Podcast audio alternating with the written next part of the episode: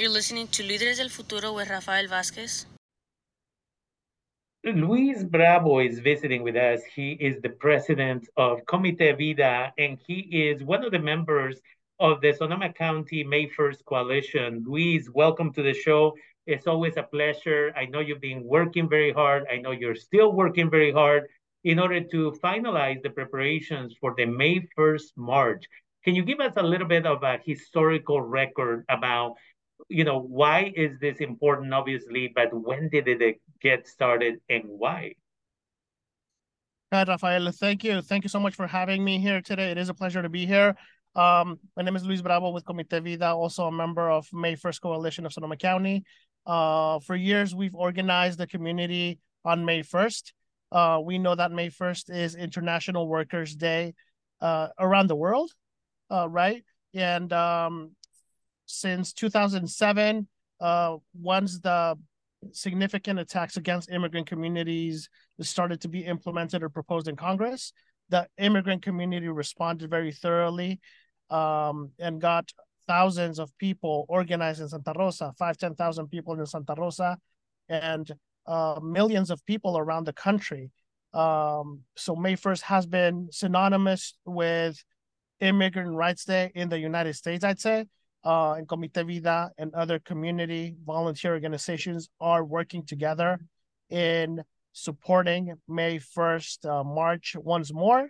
We are inviting the community to join us and um, uh, uh, join us this Monday. We're gathering at 3 p.m. at Roseland at 777 Sebastopol Road, uh, where historically we have met. Um, that's where the old Dollar Tree used to be. That's where the Mitote Food Park is now at. There's uh, some parking in that area. There's other near Lola's.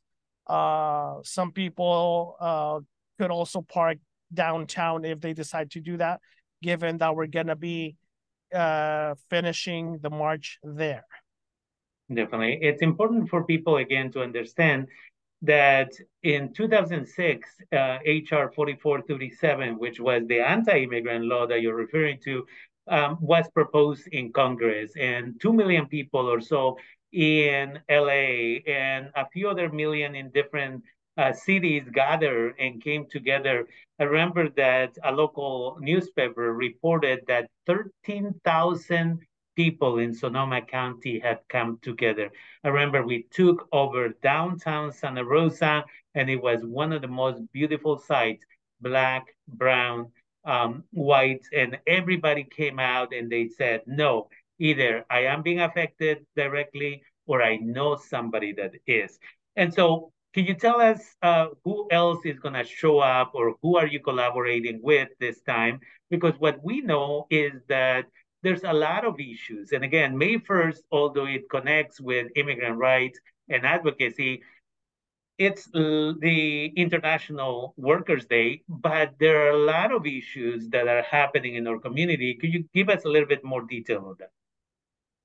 Yes, yes. Um, we're we're creating coalition with various groups. Uh, we're joining in with uh, North Bay Jobs with Justice, North Bay Organizing Project, Almas Libres, a subgroup of Raices Collective.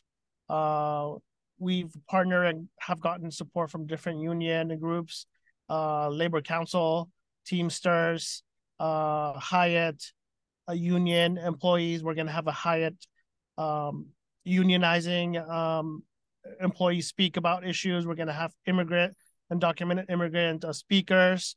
We're, we're having Asian American Pacific Islander Coalition speak to us. Uh, we are also having student groups. Uh, we're connecting with high school students, and high school students should be joining in. Reason why we're departing uh, Roseland past three, roughly close to three thirty, uh, but people can join us throughout the march as well. Santa Rosa Junior College uh, students will be speaking as well, um, highlighting and uh, you know and and pushing a stop to school violence um, so it, it, it's it's a it's a diversity of uh, voices, right? As we want it to be, right? This is a, a labor labor movement. This is a, an immigrant rights movement. This is a social justice day. Mm-hmm. Definitely. And again, people are invited to participate. And one of the important things that you mentioned is that you want students to participate. I remember in 2006, 2007, when it was really challenging, um, parents would bring their children. And I will always remember there was a mom who brought their child one of those times, and it was raining. And I was behind them, I didn't even notice. And there was a mom carrying a baby. And then to her right, she had her maybe five year old and she's in one arm she's holding one baby in the other one she's holding the hand of the other kid and then that kid is holding the hand of the other little brother and at some point the little the youngest sibling who's cold and is wet now and is tired we are almost uh, to downtown i remember he looks up at his um, older brother who's only again maybe five years of age and he says that he's tired and there's nobody to carry him because mom is already carrying the baby. And the older brother just says, We're almost there, and squeezes his hand in a loving way. And that was the encouragement that that child needed. And so for me, I wanted your opinion, but how important is it for children to participate in this type of event? And with the understanding, obviously, that if parents want to take their children out of school early, they have a legal right to do so. Plus, likely, these children will learn more about organizing and standing up for their rights at an event like yours than sitting in an, uh, a classroom for another hour. Um, but why is it important that children uh, show up? I mean, you know we're we're we're used to comfort right humans are and I, and I think it's it's critical that people I, I think we we all need to develop the skill of knowing and realizing what we are willing to fight for. Some people say what you're willing to die for right? But die for or fight for. And i think we need to we need to get outside of the box mm-hmm. right? We know yes people should get an education but we know that the world is full of issues and challenges and problems and hopefully solutions right i, I think if if we are to encourage this type of event and uh, have our little ones join us and have our little ones see that people are standing up for things it normalizes that right and it young folks are are super curious and they might ask the question, right? They will ask the question of like, hey, why why are people doing this? Like, what's going on here, right? Like, what, what what's the goal of this? So I think I think we need to encourage our young ones to to to think, to ask, to see, and, and, and not just to watch TV or not just to follow uh, uh society uh, through media right mm-hmm. i do think it's critical to to engage uh little ones, elementary school students, high school students, college students, um, and start learning from real world issues uh, right away. Definitely. And so it's important for parents to, again, as we mentioned, if you want to, need to, choose to take your child out of school early, uh, again, Luis is going to remind us the location and the time in a minute, but it's essential for you to consider what are we teaching and what should we be teaching our children because an event like this one and learning about your rights and everything else it's going to affect that child's negotiation skills when they get that professional job as a doctor a lawyer a teacher and so on which is something else that sadly the educational system at this moment doesn't really teach uh, some of us in our classrooms at the college level try to do those things. Critical analysis and critical thinking is what we call it. But here you can get that type of unity. And so I'm, I'm really excited about this event. If you could take also a minute before you remind us of the time and location, and just remind us what is this registry um, law proposal? Um, what does and, and how many people could benefit from this? Thank you so much. Yes, so, part of uh one of our major issues that we're pushing for is for papers for all, right? We know we have fought for that for decades now. Um, and one of the ways to get that is through registry. update, updating the registry law. Currently, the United States government has a registry program that allows uh, papers or documentation to some populations. We just have forgotten to update the program. The program, as it stands, I believe, um, provides documentation to immigrants that have lived in the United States consistently, uninterruptedly since 1972. What we are asking the government, that includes the House of Representatives, the Senate, and obviously the president, is to update that law to have that kick in, I don't know, 2023 or 2022.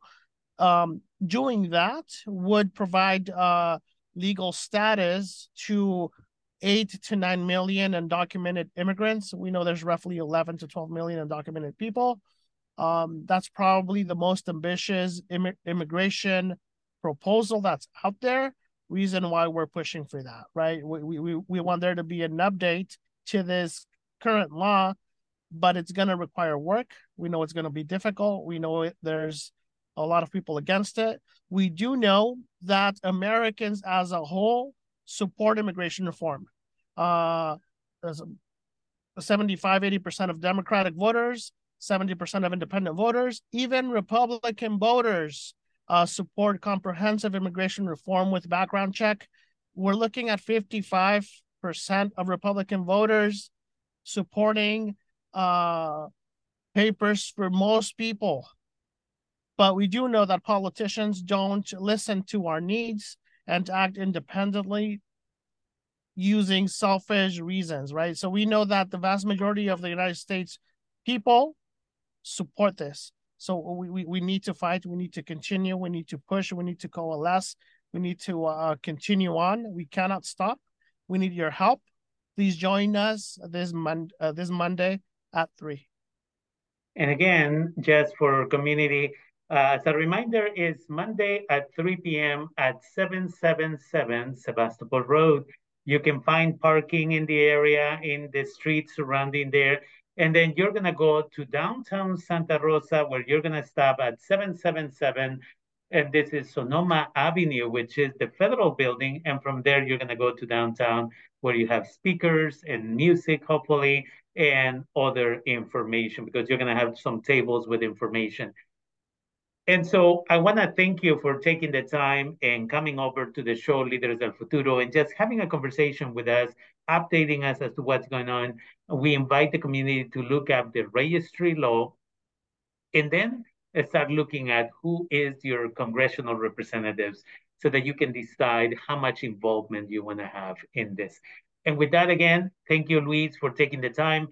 Luis um, uh, Bravo is, again, the president of Comite Vida but he's also a member of the Sonoma County Coalition, uh, May 1st Coalition, that is. So thank you for taking the time, and I look forward to seeing you again.